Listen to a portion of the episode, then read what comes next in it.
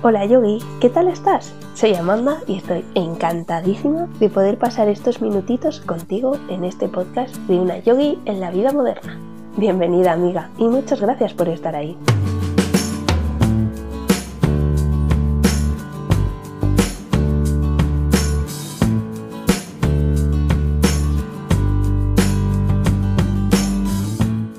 Hablemos de datos. Alrededor de 2,5 billones de personas en España sufren depresión. Esto supone que 2,5 billones de personas ven los días grises, no tienen fuerzas para levantarse de la cama y se sienten vacíos por dentro. ¿Y qué hacemos para ayudar a estas personas? No, un alivate no vale. De hecho, es más dañino. No, la depresión no se lleva, la lleva el tiempo, la depresión es real. Es un problema que muchos hemos, estamos o viviremos y al que hoy hay que prestar muchísima más atención. Hoy ponemos este gran tema sobre la mesa, la depresión, y para ello me acompaña Leire Aldaregia de arroba resiliarte. Mil gracias Leire por estar aquí conmigo. No sé si he dicho bien tu nombre o tu apellido. Sí, bueno, el apellido es Aldareguía. Ah, pero sí, sí, perfecto. Y qué buena descripción, introducción de lo que es la depresión, ¿no? Y, el tema. Muchas gracias por la invitación. Gracias a ti por estar aquí y bueno, lo que decía al principio me parece un tema súper potente y del que se habla muy poco y lo poco que se habla es como con miedo, así como con pinzas. Sí, y eso que últimamente se ha empezado a hablar un poco más de la salud mental, menos mal. Eh, la pandemia ha hecho estragos en la salud mental y es lo que ha hecho que se hable un poco más de, salud mental, pero todavía nos queda mucho por recorrer, ¿no? Sí, total. Bueno, de todo ello iremos hablando en todo el episodio, pero antes de nada, preséntate un poquito, cuéntanos quién eres y cómo llegaste al yoga. Vale, pues mi nombre es Leire, eh, estudié trabajo social y, y estudiando trabajo social en la carrera descubrí el yoga me lo me recomendó mi hermana, que mi hermana no practica yoga ni, es todo lo contrario a esto, pero que a una amiga suya le, iba súper bien por el tema de los nervios y tal, ¿no? Todo el mundo empezamos un poco por, es que me quiero relajar y, y así empecé un poco con el yoga y la meditación, nada constante, nada de eso, y, y ahí lo descubrí, pero bueno, como, como quien oye llover, tampoco fue muy así. Y sí que he sido más constante y el yoga me ha... Siempre digo que el yoga me ha jodido la vida y me la ha resuelto porque me hizo abrir los ojos de lo que estaba viviendo en ese momento, que era una relación de violencia de género. Y, y gracias al yoga abrí los ojos, eh, me di cuenta de la basura que estaba viviendo y gracias al yoga también pues puedo ser más consciente de todo, de mi depresión, de cómo es y generar herramientas para el día a día, para superar ciertos baches y, y eso, así llegué al yoga. Qué interesante. Nunca había escuchado a nadie esa frase de el yoga me jodió la vida y a la vez me la arregló. O sea, me ha parecido brutal. Sí, o sea, me jodió la vida porque es que te hace verlo todo. Y claro, si estás viviendo un momento traumático, pues es como, joder, igual prefería no verlo, ¿no? Sí. no, menos mal abrí los ojos y salí del agujero, pero, pero claro, a mí yo llegué así, agitada al yoga. Para mí, así como otras personas dicen de su primera clase que, jo, qué maravilla, he salido como levitando, pues yo llorando, rota y, con ganas de no volver. Pero, pero bueno, menos mal que volví, he seguido en este camino y, y aquí estamos ahora. Claro, de ahí me parece súper importante ver el yoga no como la práctica de asana, que muchas veces lo tenemos todos en mente, sino como ese rato de escucharte. Es un poco lo que dices. Si yo no hubiese hecho yoga, no me hubiese dado cuenta. ¿Pero por qué? Porque pasan tantas cosas en nuestro día a día que no tenemos tiempo para escucharlos. Y una vez que te sientas a respirar, dices, hostia, aquí está pasando algo. Eso es, justo, justo así. Sí, es que a mí también me pasó hace unos años que yo me acuerdo de un Savasana que estaba como muy agitada y tal, y me pregunta a mí misma, vale, ¿qué está pasando? Y salió la respuesta como, ¡pum! Está pasando esto. y es como, ostras, eh, es lo que tú dices, ¿no? Qué mal, porque, joder, no me había dado cuenta, y si hubiese seguido con mi vida no me hubiese dado cuenta, pero qué bien, porque ahora puedo poner remedio. Eso es. El equilibrio, hay que buscar el equilibrio ahí siempre. Totalmente. Vamos a hablar un poquito de depresión, pero ¿quieres contarnos tú un poco tu historia o, no? Sí, bueno, yo eh, esta es la segunda vez que me diagnostican de depresión. Hace unos años, eh, pues eso, cuando me di cuenta de la relación en la que estaba, eh, me fui dando cuenta de pues de todo, de todo lo que había vivido, de, los insultos, de los golpes, de todo. Y, eso fue haciéndome y en mí. Fue una relación de seis años en la que me destrozaron, me, pues, me quitaron mi personalidad, me hicieron olvidarme de quién era yo, de qué es lo que me hacía feliz y, y me di cuenta de todo eso y entonces, pum, caí en el agujero, en plan, ¿quién soy yo ahora? ¿Qué hago con mi vida? No tenía, en esa relación no tenía derecho a decidir para nada, entonces de repente estaba sola, desamparada, eh, o sea, no sabía ser. Y es lo que me hizo caer en, la primera depresión. Y, y tuve que reconstruirme completamente desde, desde cero, quitándome, pues claro, esta persona me, metía muchos pensamientos negativos hacia mí misma, de que pues no valía nada, eh, no me merecía nada, no podía conseguir nada, eso es, ¿no? Y pues en la depresión, la, el monstruo que le llamo yo, se alimenta de esos mensajes intrusivos y entonces es constantemente ahí, en plan, pues no eres suficiente, no eres válida, no vas a poder, no eres capaz.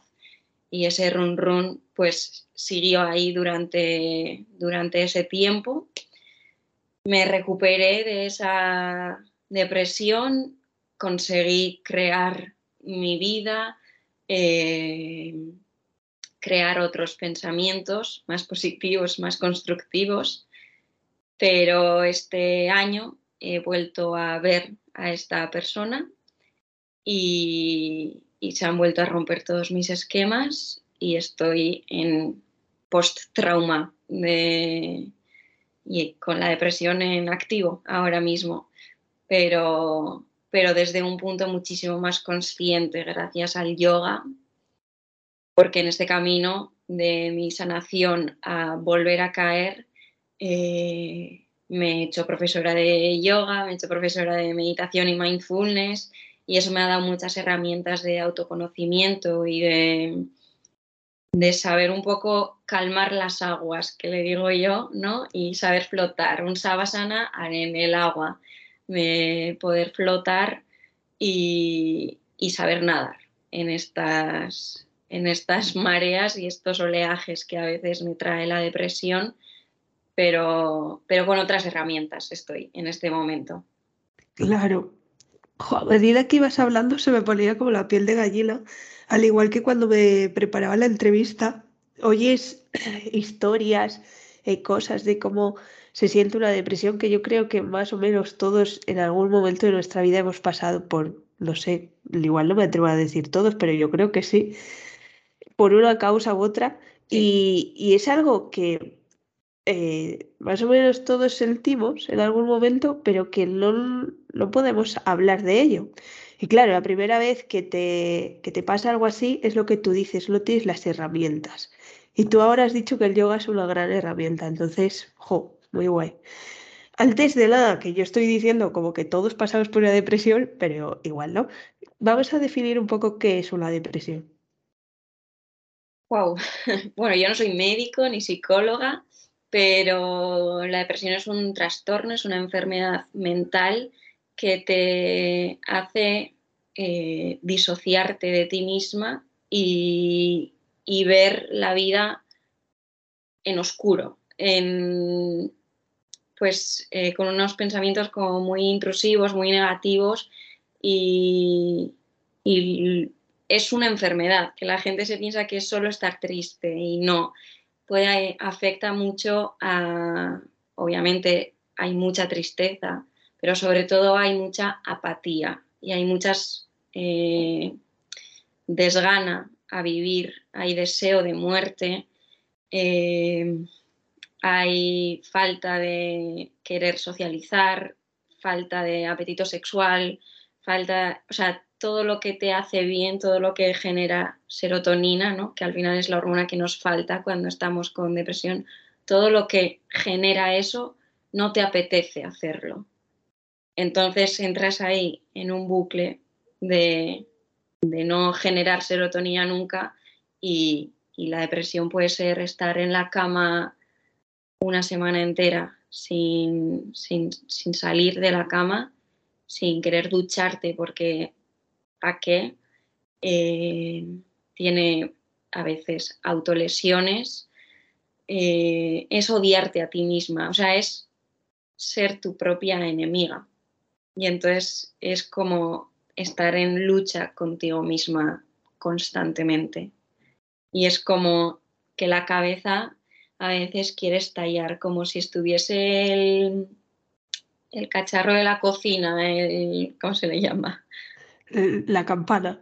Sí, el la campana todo el rato encendida en tu cabeza. El... Y es como que no hay descanso mental porque es todo el rato ese machaque y esos pensamientos intrusivos de no vale la pena, no mereces nada, muérete, hazte daño y ese ron ron. Esa bajo mi experiencia, claro, porque yo no soy médico, así que no me atrevo a explicarlo de otra manera que no sea desde mi experiencia. Claro, claro, pero creo que esa es la base. Ser, has dicho una frase súper potente que es ser enemiga de ti misma. Eres tú misma al final la que te creas esos pensamientos.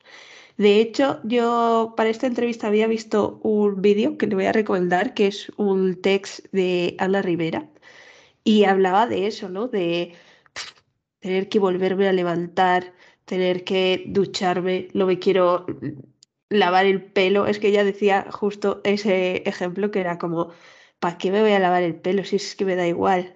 Sí. O sea, constantemente es un ¿para qué? Si no merece la pena. ¿Para qué? Si no voy a salir. ¿Para qué? Si nadie quiere quedar conmigo. ¿Para qué? Si no valgo la pena. Es ese constante machaque mental. Total. Y has dicho al principio otra cosa que a veces eh, la confundimos, que es la tristeza y la depresión, que no son lo mismo. ¿El qué ves esa diferencia? La tristeza es una emoción que es así, todo el mundo la hemos sentido alguna vez y estar triste es pues eso, tener un poco de bajón o algo te ha salido mal y te pones triste, pierdes un ser querido y estás triste. Pero la depresión va más allá, es una tristeza muchísimo más profunda, eh, es un pozo sin salida, es, eh, es que es desde el no sentir siquiera tristeza, es una apatía, oscuridad y mucho frío. Yo siempre lo digo como si estuvieses en un pozo sola, y porque con la tristeza alguien te puede acompañar, en la depresión estás sola. La tristeza es eh, transitable y la depresión es un infierno.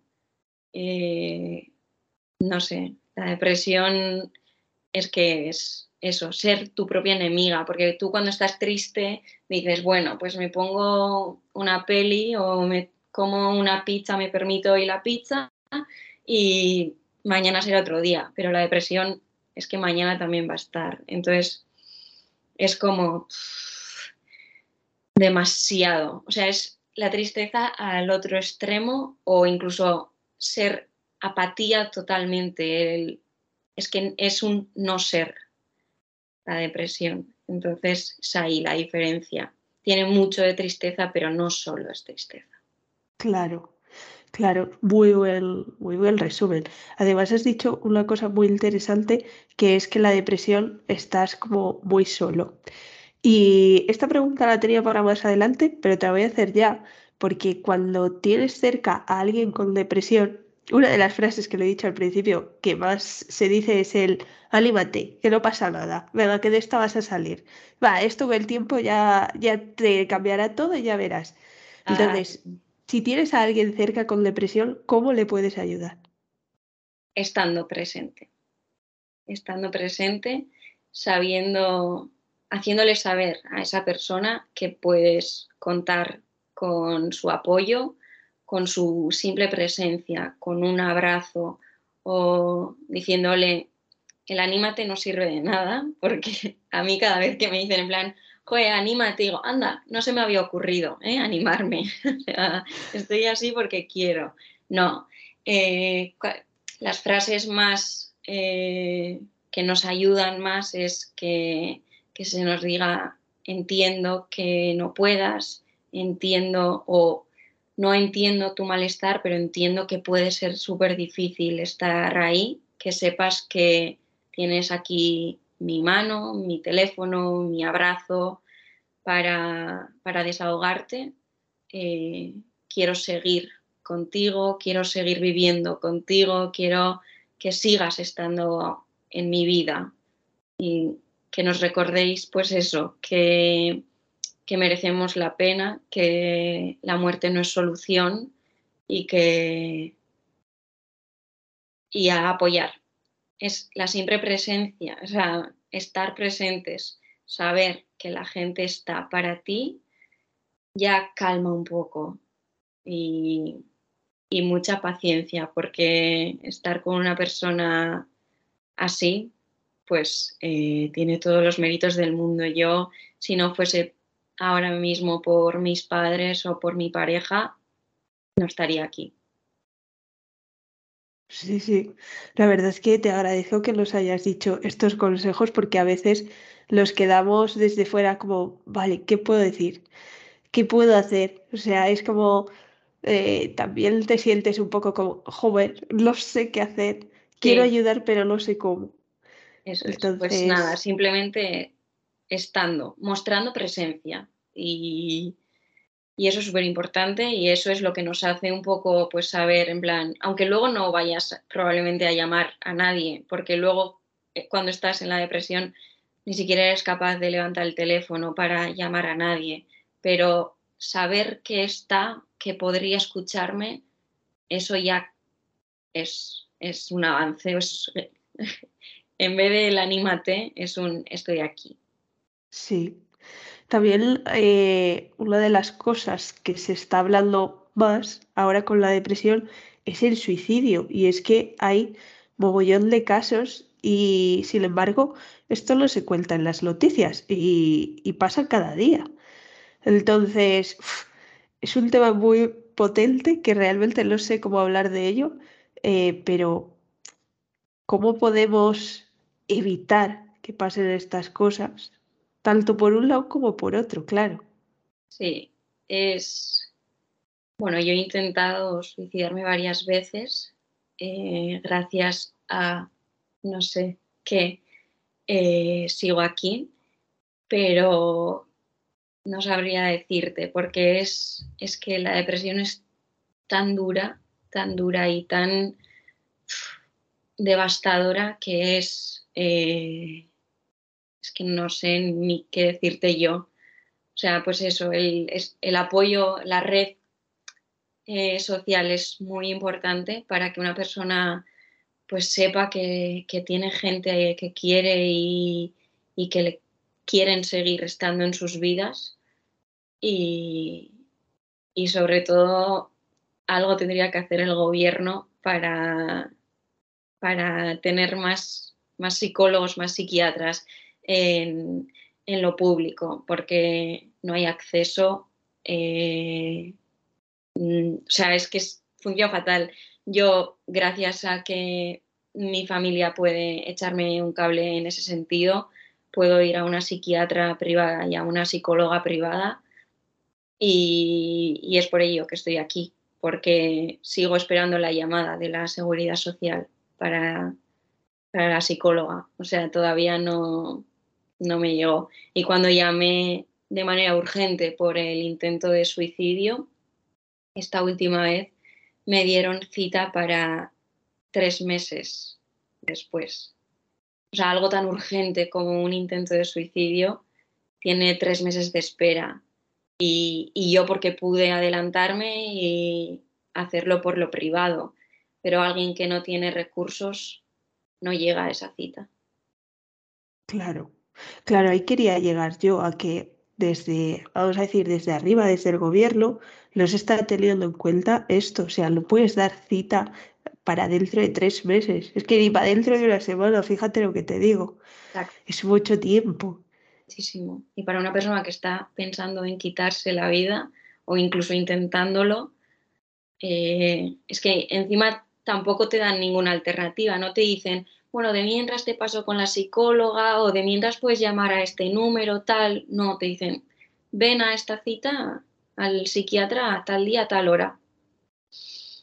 Y de mientras, ¿qué? ¿A dónde me agarro? ¿Qué hago? ¿Qué? Es, es horrible. Y, luego, pues hace poco eh, ha habido un anuncio en la tele que habla ¿no? de salud mental y te pide ayuda eh, si estás mal, si tienes tales síntomas, no sé cómo es el anuncio exactamente, pero dice, pide ayuda, estamos para ti. Y es como, me estás vacilando, porque eh, si pido ayuda, me dan para tres meses la ayuda y yo la necesito ahora, porque ahora me estoy jugando la vida. Dentro de tres meses igual ya no hay vida.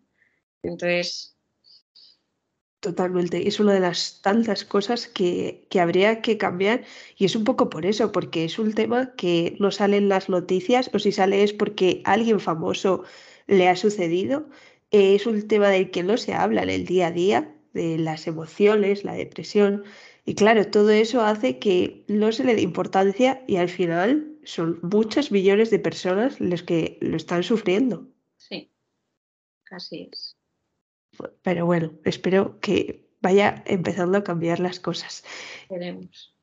Y es que mm, mm, justo te decía lo de los famosos porque me hace gracia, entre comillas, que cuando sale un famoso que reconoce que tiene depresión, es como, pero si tú tienes todo, no puedes tener depresión. No, no. Justo ayer, justo ayer publiqué, eh, tienes derecho a estar mal a pesar de tenerlo todo. Porque es que, vamos, ¿qué es tenerlo todo? ¿no? Ahora eh, imparto clases de meditación y mindfulness y estoy haciendo un programa de el programa de iniciación al mindfulness de ocho semanas y el otro día salió justo este tema de una de las alumnas que no se permitía estar mal porque lo tenía todo. Entonces cuando se empezaba a sentir mal se autofustigaba más todavía por tía, si lo tienes todo, si tienes trabajo, tienes pareja, tienes eh, un perro maravilloso, eh, amigos maravillosos, tal, ya, pero eh, ¿y qué? Pero estás triste. O sea, permítetelo, permítete estar triste porque ¿qué, ¿qué, más da? O sea, ¿qué es tenerlo todo?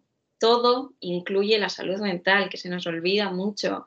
La salud incluye la, la salud mental. Entonces, no sé, eh, y yo les contaba que yo me permití estar triste eh, cuando fui de voluntaria a, Perú, de cooperante. Y es un poco que todo el mundo se queda como, ¿qué?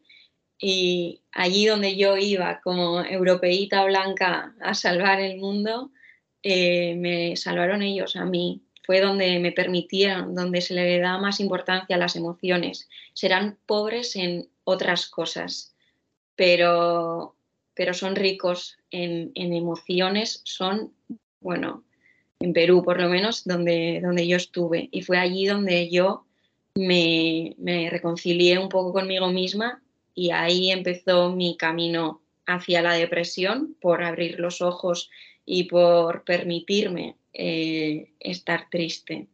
En el mal llamado tercer mundo me salvaron la vida. Fíjate, qué chulo. Pero, pero es eso lo que tú dices, que es como somos muy materialistas, las cosas como son, porque pues si ya tienes una casa, ya tienes el coche, ya tienes tu pareja, ya, no puedes estar triste. Eso es. Pero sí puedo, o sea, Pero estoy, entonces, ¿qué hago si estoy? Claro, permíteme estar triste, permíteme mostrar mis sentimientos, que creo que ese es uno de los mayores miedos que tenemos todos. Es como, no puedo llorar delante de mi pareja o de mi jefe o de mi familia. Y todo lo contrario. Es que sí. Pero, pero estamos al revés. Aquí es todo lo material y, lo emocional es como, venga, anímate, ¿no? Lo que contábamos antes, y no, no es eso, y si estoy mal, estoy mal, y, también tengo derecho a estar mal, a llorar, aunque sea en el trabajo, broto, pues he brotado en el trabajo, que, o sea, todo el mundo siente tristeza, todo el mundo tiene momentos pues, altos y bajos, entonces también somos durante esos momentos bajos y vamos a serlo con plenitud porque es así como se transita y no se hace bola. Porque si no, luego la bola es eso, ¿no? Pues la bola puede ser un suicidio. Cuando se te hace bola, dices, es que hasta aquí ya no puedo más porque te lo has comido, comido, comido tanto que, que no ves otra solución. Totalmente. Si estamos en el punto de una depresión, ¿qué herramientas nos aconsejas para empezar a tratarla? Pedir ayuda psicológica, sin duda, y decirlo, decirlo, darle voz a decirlo a tu alrededor, tengo esto, me pasa esto, pienso esto, eh, para que el alrededor lo sepa y, y puedas tener una red de apoyo, pero sobre todo, obviamente, eh, terapia psicológica. Claro que si no te lo puedes permitir económicamente, pues contar con gente sana alrededor, gente que, con la que puedas ser tú misma, apoyarte, llorar, eh, no como sustituto a un psicólogo, porque aunque tengas amigos, eh, necesitas un psicólogo, pero si no te lo puedes permitir económicamente, eh, pues yo qué sé, libros de autoayuda, escuchar eh, este tipo de podcast que ahora cada vez hay más y maravillosos, leer sobre salud mental y sobre, sobre psicología y apoyarte en la gente que tienes alrededor y, que merece la pena vivir, repetírtelo, porque, porque lo merece. Sí, creo que has dicho varias cosas súper bonitas y una de ellas es rodearte de personas, voy a decir que te aporten. Para eso tienes que hacer un trabajo porque sin querer a veces también estamos rodeados de personas que son un poco tóxicas en ese punto, pues igual hay que alejarlo. Esto puede ser amigos, incluso duele decirlo, pero hay familiares que también te pueden llegar a restar. Igual este no es el momento de juntarte a esos familiares. Más adelante, pues sí, pero en este no. Exacto. Sí, poner límites, saber poner límites a ti misma, al resto, eh, protegerte en ese sentido, a ti misma de todo lo que te pueda hacer daño. Claro, cuidarte. Y luego quería hacer otro apunte respecto al psicólogo, que creo que es importante y de hecho no hace falta llegar a una depresión. Se dice que todo el mundo deberíamos ir al psicólogo alguna vez en la vida, incluso varias. Sí. Yo siempre digo, no esperes a estar suficientemente mal para ir al psicólogo. Si ya te notas un poco triste o que algo no funciona, ve al psicólogo. O sea, por, un dolor de garganta no tenemos ninguna duda en ir al... ¿no? Y, o sea, por una apendicitis no esperas a la peritonitis para, para ir a urgencias. Vas cuando ya te empieza a doler y dices, hostia, hay algo aquí. Pues con la salud mental debería ser lo mismo. Exactamente. Esto sí que quería hacer también un apunte de que a veces, igual que nos pasa con los profes de yoga, vas a un psicólogo y justo no es el tuyo, vamos a decir. Busca si puedes otras opciones. Exacto. Para mí esto es como las clases de yoga, que igual la primera, pues mira, mm, con esta profe lo, lo colecto, voy a ir a por otra, pero no digas no, no valgo para hacer yoga o lo que sea. Esto es lo mismo, porque hay veces que, en mi caso yo lo he vivido, eh, he ido a un psicólogo y bueno, pues lo hemos colectado, lo justo no me está ayudando en lo que yo necesitaba. No pasa nada, o sea, no es mi culpa. Ni, la de él. Voy a buscar otro. Eso es. Puede ser un, profesional maravilloso, pero si no conectas con tu terapeuta, la terapia no va a funcionar. Claro. Sí, por eso quería resaltar también esta parte, porque a veces vas y dices, vale, ni, el psicólogo me entiende, o sea, ya, ya está, y no, no es así. Hay psicólogos malos, también hay que decirlo, como en todo, pero si tu psicólogo no te entiende, si sientes que en tu terapia no avanzas, cambia de psicólogo, que seguro que hay uno con el que encajes. Yo he pasado por ocho terapeutas, así que es difícil, pero se encuentra al final. Claro. Y ahora sí quería hablar un poquito más del yoga. Eh, entonces, cuéntame un poco ¿Cómo te ayuda a ti el yoga? Ya nos has dicho. Entonces, ahora estás dando clases, ¿cómo puedes ayudar tú? Yo ahora mismo eh, solo doy meditación, pero a mí me ayuda, bueno, es que yo siempre desde pequeña quería eh, ayudar a la gente. Sabía que mi profesión, no sabía cuál, pero iba a ser ayudar a la gente porque mis padres de pequeña me llamaban la ONG andante porque iba ayudando allí donde, donde podía. Y ahora con todas las herramientas que tengo, tanto por el trabajo social como por el yoga, el mindfulness, eh, hago mucho hincapié en darnos la bienvenida a nosotras mismas al inicio, en ese primer eh, toma de contacto, darte la bienvenida a ti misma, porque no lo hacemos, no nos damos ese espacio a nosotras mismas. Y, la respiración. A mí aprender a respirar me ha, salvado de muchos ataques de ansiedad y, y es eso, yo siempre hago hincapié mucho en escuchar el cuerpo, escucharte a ti misma, eh, bienvenida, perdonarte, ser compasiva y, respirar, siempre respirar. Seguir, o sea, que la respiración vaya con el movimiento. Eso a mí me ha salvado la vida. Qué chulo. La verdad es que me estaba planteando ahora que la depresión realmente es ese punto de que no te apetece hacer nada, es la apatía. Entonces, ¿cómo voy a hacer yoga si tengo apatía por la vida?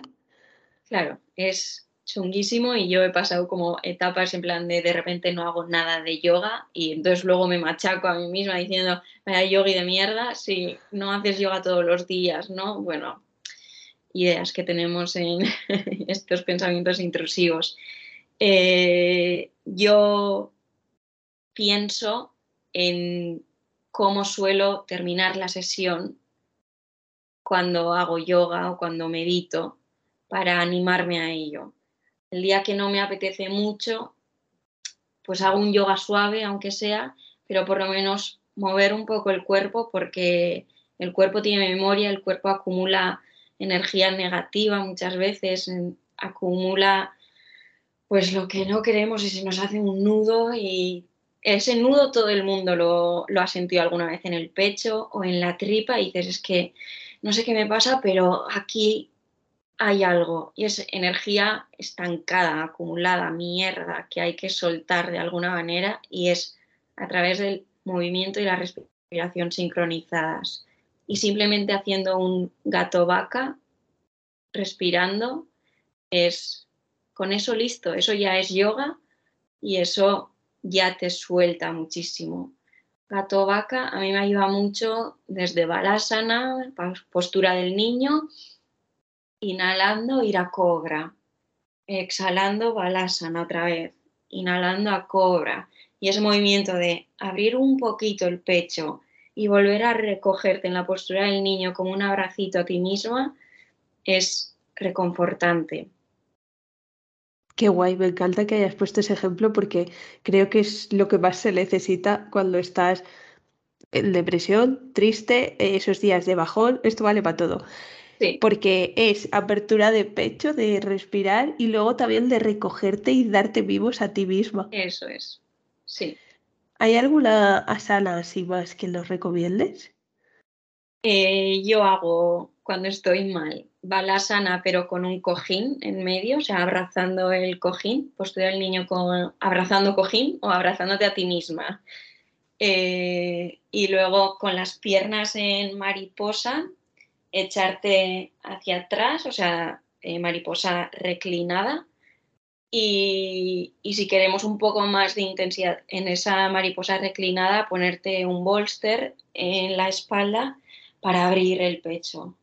Y brazos en cruz y respirar ahí. Y eso suelta, eso es una maravilla. Y eso también lo recomiendo, aunque no sea eh, aunque no sea por tristeza o por lo que sea, para gente que está todo el rato en el ordenador así, ponerse el bolster o un bloque detrás de la espalda y tumbarse ahí y abrir el pecho, respirar, te cambia, te cambia la vida. Sí, porque es un poco lo que decíamos, que al final estamos todo el rato como para adelante, cerrados, cerrados, entonces ese momento de abrir, o sea, te libera. Sí, sí, y ahí puedes salir energía y puede salir lloro y puede salir de todo, pero bienvenido sea, o sea, así es como se transitan las emociones y hay que transitarlas. Me encanta que digas esto porque a veces los reprimimos. Por ejemplo, yo me acuerdo de ir a clases de yoga presenciales y cuando llegaba pues alguna sala como estas que te, te emociona, decir, ay, lo que estoy en clase, no voy a llorar. Y luego todo lo contrario, deja salir esas emociones. Eso es. Yo en mis clases siempre recordaba cuando daba clases presenciales de yoga sobre todo cuando era una sesión de apertura de caderas, que en las caderas guardamos mucha emoción. Hoy quizás os entren más ganas de llorar de lo normal. No pasa nada si llora. Y si lloramos todos, lloramos todos. Y ahora, bueno, ahora estoy de baja, entonces las meditaciones que hago son eh, solidarias para ayudar a Ucrania. Este sábado tengo una presencial y, en las que he hecho hasta ahora, bueno, es que terminamos llorando todos. Digo, pasa nada, listo. Y a saber con qué emoción has conectado, pero agradecetelo. Siempre eh, inicio las sesiones dándonos la bienvenida a una misma y, dando, y termino dándonos las gracias a nosotras mismas. Me parece muy importante también cultivar la gratitud sobre todo en estados de depresión que no te apetece hacer nada y no le ves sentido a nada, pues ¿para qué? ¿no? ¿A qué le voy a dar gracias? Pues a pequeñas cosas, a que mi padre me haya hecho el desayuno hoy, a que el café esté caliente, a la sonrisa del conductor del autobús, pequeñas que pueden parecer tontas, que te pueden ayudar y la respiración es una de ellas. Y dar las gracias por respirar un día más y ser consciente de esa respiración. Me encanta esta pequeña herramienta que a la vez es muy grande que nos has dado, como es ese diario de gratitud, vamos a decir. Yo de hecho desde hace un año, año y medio lo hago escribo en un diario como tres frases que ha pasado ese día y luego doy las gracias por algo. Y ahora leo lo del año pasado y digo, jo, es verdad. Y, y son esas pequeñas cosas que es lo que tú dices. Eh, una persona me ha saludado por la calle, no la conocía y ha sido un Lola. Y oye, qué bien me ha sentado. Esas pequeñas cosas que es que en la vida, vida en la, el día a día nos llenan tanto la cabeza de cosas negativas, noticias negativas, todo negativo, que buscar ese positivo a veces se hace muy difícil, pero es muy necesario. Sí, sí, porque si no, es que hay que salir a flote de alguna manera, porque si no, estamos todo el rato pandemia, guerra, eh, o sea, es que no para. Yo siempre digo, ¿dónde está la cámara oculta? Porque esto ya no puede ser más. O sea, ahora que parece que salimos de la pandemia, toda una guerra aquí al lado. Eh, no sé, ¿qué será lo siguiente? Yo me parece todo de una película. Sí, es bastante surrealista, sí. Entonces hay que buscar la manera de estar a flote, a estar en la superficie sacar la cabecita y, disfrutar de esos pequeños momentos con simplemente respirando. Mi, mira, mis tías, por ejemplo, una de mis tías que ahora mismo está pasando un momento muy difícil de, su vida, eh, me decía que, claro, respiraba todo el rato del pecho. Diría que el, eh, casi 100% de la población respira de pecho y hay que respirar en la tripa y le pasé eh, de mi canal de YouTube un vídeo de cinco minutos de respiración guiada y me dice que, que, es ese ratito que ella tiene, solo tiene cinco minutos para ella en todo el día, pero le cambian la vida. Está con el café, hace mis respiraciones dice, es que soy otra después de estas respiraciones. Mi tía que tiene 70 eh, años ha aprendido ahora a respirar y me dice que le ha cambiado la vida. Digo, es que, mira, si, si te sirve, pues para adelante. O sea, hazlo, hazlo mucho. Y por eso insisto tanto yo en la respiración. Es que la respiración es la clave de todo. Sí, y además es que es una de las ah, perdón, primeras herramientas que nos dan, ¿no? La respiración. Y es como, al principio te lo dicen y dices, como, si es lo más básico, o sea, ya sé respirar. Y luego no sabemos respirar. Exacto. Sí. Es como que lo damos por hecho porque como lo hacemos, el cuerpo, porque es listo y por pura supervivencia respira solo, es como que damos por hecho que sí, pero no. si le atendemos, no, no sabemos respirar. No. ¿Nos das algún ejercicio de respiración así corto que puedas aquí ahora? Pues eh, a mí me gusta con espalda erguida, espalda recta, eh, los hombros se alejan de las orejas para que muchas veces estamos como encorvados, ¿no? Estar ahí y llevar la mano, una, de las manos, la que tú más quieras, justo debajo del ombligo. Y respirar ahí, llevar toda la respiración, llenar ahí, ahí, ahí, ahí, y soltar y todo por la nariz. las primeras respiraciones sí que hago por la boca para soltar cualquier tensión, pero después inhalar y exhalar llenando y tienes que sentir la respiración justo debajo del ombligo. Inhalas ahí, exhalas, es que te cambia, te cambia. Si llevas la mano ahí lo sientes y sientes luego ya pues recorrer el cuerpo entero, ¿no? Pero sin que esté en el pecho. Inhalar y exhalar debajo del ombligo y bueno, es maravilloso. Sí, la verdad es que sí. Estaba haciendo aquí ahora contigo y era como... Sí, es guay, es guay. Es respirar ahí, eso, con la espalda recta y los hombros alejados de las orejas, que la gente va así por la vida. Y, sí, sí. Y no, alejando, alejando. Yo siempre digo que hombros arriba y atrás para soltar, ahí suele sonar y ahí, desde ahí, manos debajo del ombligo y a respirar. Muy guay. Otra de las cosas que nos has dicho que estás haciendo ahora es la meditación. Y a ver si me puedes ayudar, pero a mí me parece súper difícil meditar cuando estás pasando por depresión, ansiedad, tristeza. Sí, es cuando menos apetece, pero cuando más se necesita, ¿no? Eso que tanto evitas es lo que más necesitas en la vida, se suele decir. Eh, simplemente sentarte y respirar. Y ponerte, si te es muy complicado como por ti misma, ponerte alguna meditación guiada y es que es simplemente obligarte, porque si no, y bueno, que si un día no lo haces, no pasa nada tampoco, pero si sabes que es una herramienta que te ayuda, pensar en el resultado, pensar en que sé que después de meditar voy a estar mejor, así que lo voy a hacer, lo voy a hacer por mí, ya que lo estoy pasando mal, voy a cuidarme.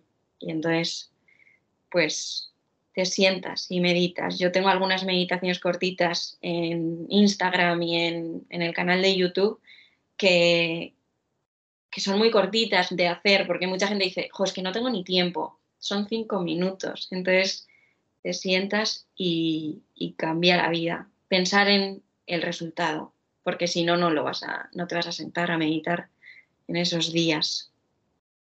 Y hacértelo súper cómodo, porque la gente se piensa que para meditar eh, tienes que eh, estar con las piernas cruzadas hechas un 8, como si fueses Buda, la espalda súper recta eh, y casi levitar. Y no, o sea, se puede meditar tumbada, se puede meditar con la espalda apoyada, con ropa cómoda, tapada, no hace falta tener tampoco el modelito, el outfit perfecto para, para estar meditando en pijama, eh, y en la cama también se puede meditar. Igual es eso lo que te hace salir de la cama.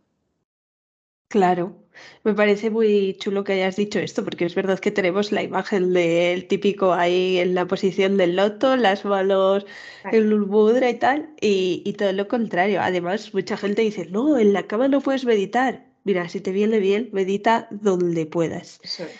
Y creo que uno de los problemas que le veo a la meditación, ese miedo a meditar, quiero decir, es, ay Dios, voy a estar a solas conmigo mismo. Mis pensamientos. Nos da pánico abrir esa ventanita, nos da pánico porque no lo hacemos y no sabemos lo que hay ahí, ese miedo a lo desconocido y es heavy que lo desconocido seas tú misma, ¿no? Y, y al principio como he dicho antes, ¿no? Eh, te puede joder la vida porque igual abres una ventanita que no te apetecía abrir y de repente te encuentras con una realidad y dices, hostia, tengo todo esto en la cabeza.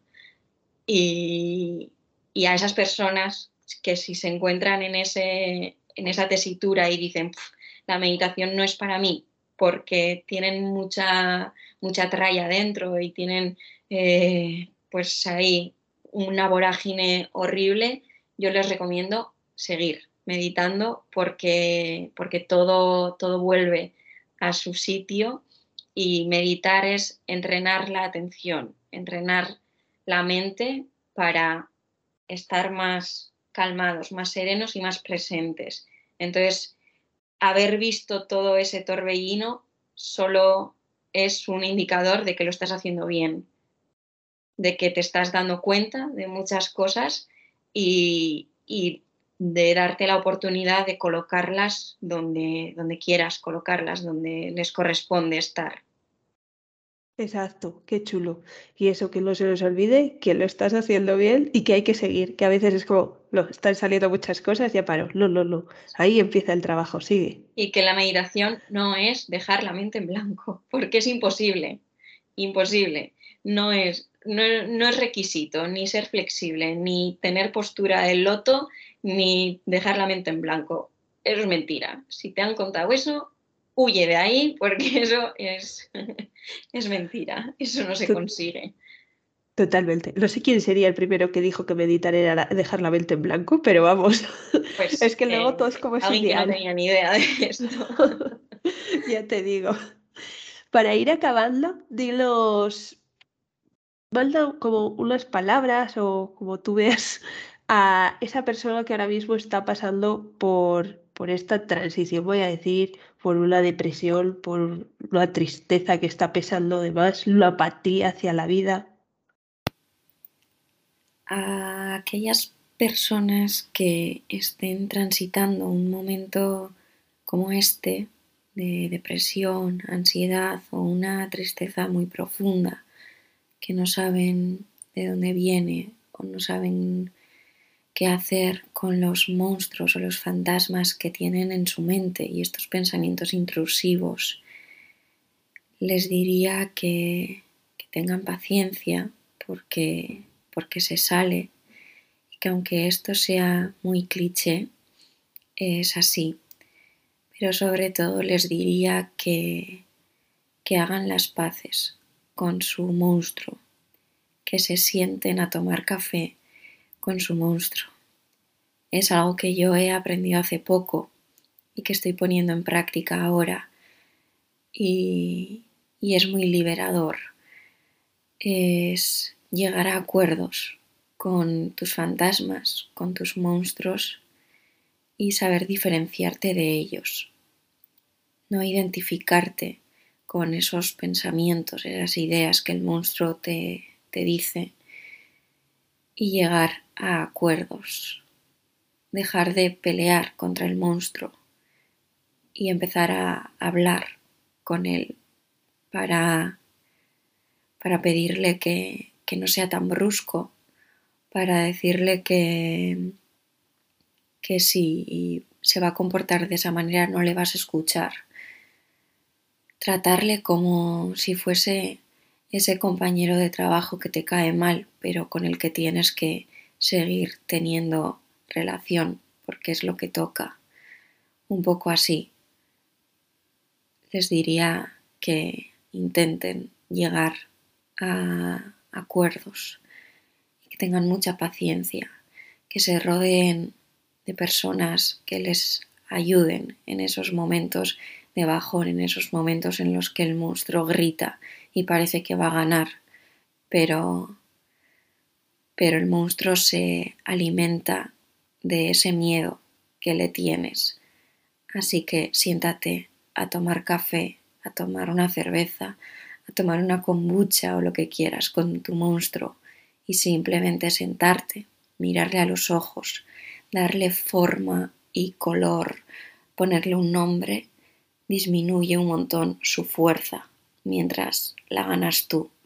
Así que eso sería ponerle cara, mirarle a los ojos y decirle que, que no va a ganar porque no tiene la suficiente fuerza, porque tú eres más fuerte que tu monstruo que siga practicando aquello que le haga bien, que se siga rodeando de aquellas personas que le hagan bien y que, y que se abrace y que le mando un abrazo también, porque sé lo que es estar en la mierda y querer morirse, pero, pero se puede salir que, me sale la lágrima. Me estoy emocionando hasta yo, Jope. Muchas gracias, de verdad. Bueno, para, para intentar animarnos un poco, eh, voy a hacerte las dos preguntas típicas ya del podcast. La primera es un libro que los recomiendes. Pues mira, este que me estoy leyendo ahora mismo, Sanar el Corazón, que me está ayudando, bueno, me está también abriendo muchos cajones pero recolocando mucho. Es potente, es gordito. Y cualquier libro de Rupi Kaur, yo tengo el, el Sol y las, sus flores, eh, bueno, lo tengo en inglés, pero, pero es que leer a Rupi Kaur es medicina para el alma. Así que, así que la recomiendo. Cualquier poema suyo es abrir este libro, da igual en qué página, y es como cuánta razón. Y, el de sanar el corazón abre cajones y abre puertas que igual no querías abrir, pero te da respuestas a preguntas que no te habías hecho y necesitabas. Así que recomiendo estos dos libros para estos momentos de transición en los que estoy yo, por lo menos. Qué chulo. Pues los dejo todos en las notas del programa. Y por último, ¿alguna cuenta de Instagram que te inspire? Pues, jolín, un montón, pero te voy a decir tres. que últimamente sigo mucho. Seguramente conozcáis a arroba breathe with una maravilla de persona. Eh, también hace talleres de, respiración, de meditación, es coach y es fabulosa, es maravillosa. Eh, también eh, Laura de arroba yoga.parde, creo que es.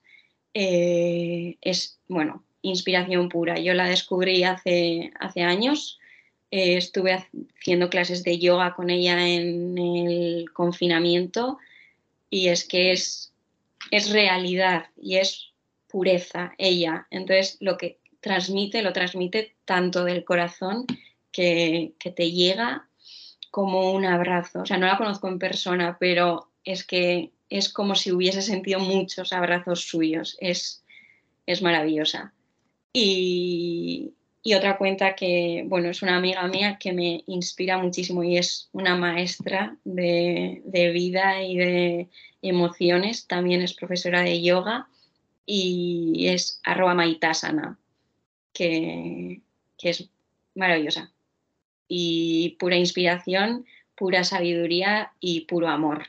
Así que hay mis recomendaciones. Qué bien. Oye, pues un montón. Muchas gracias. y para acabar, dilos dónde podemos encontrarte. Pues en arroba resiliarte, en Instagram y en YouTube, Medita con Ley, se llama el canal. Y pronto voy a sacar página web, que estoy preparando ahí eh, un curso de iniciación a la meditación, un curso de aprender a respirar y, seguir con eh, las ocho semanas de mindfulness. Volveré a sacar el curso pronto. Así que quien quiera, pues bienvenido, bienvenido sea. Pronto sacaré la web, lo, lo contaré por Instagram, así que ahí suelo estar más activa. Qué guay, qué chulo. Oye, pues vamos a tener muchas cosas para practicar contigo. Muy bien. me ha venido aquí la promo. Como tiene que ser, claro. Pues nada, ha sido un súper placer poder hablar contigo. Gracias por abrir el corazón y contarnos tantas cosas. Creo que a muchos los ha servido. Y la verdad es que estoy súper agradecida por todo lo que nos has contado, los que has compartido. Sí que es un tema muy heavy, pero, pero como decíamos, eh, hay que darlo más visibilidad y hablar de ello. Así que te doy mil gracias por esta charla. A ti por crear este espacio y por invitarme a este espacio a hablar sobre, sobre esto que tanta falta hace. Y hasta aquí otro episodio más de Una lluvia en la vida moderna. Espero que te haya gustado tanto como a mí y haya sido muy motivador. Y si ha sido así, te agradecería un montón que lo compartieses y que llegase a más personas, porque así poco a poco vamos dando a conocer este pequeño podcast que ha nacido de esa pasión que tenemos por el yoga. Además, también me encantaría que me dejases un comentario para saber qué te ha parecido yo estaré encantada de responderte y de aprender contigo. Nos vemos el próximo lunes en el siguiente episodio de Una Yogi en la vida moderna. Un besito y que tengas muy buena semana.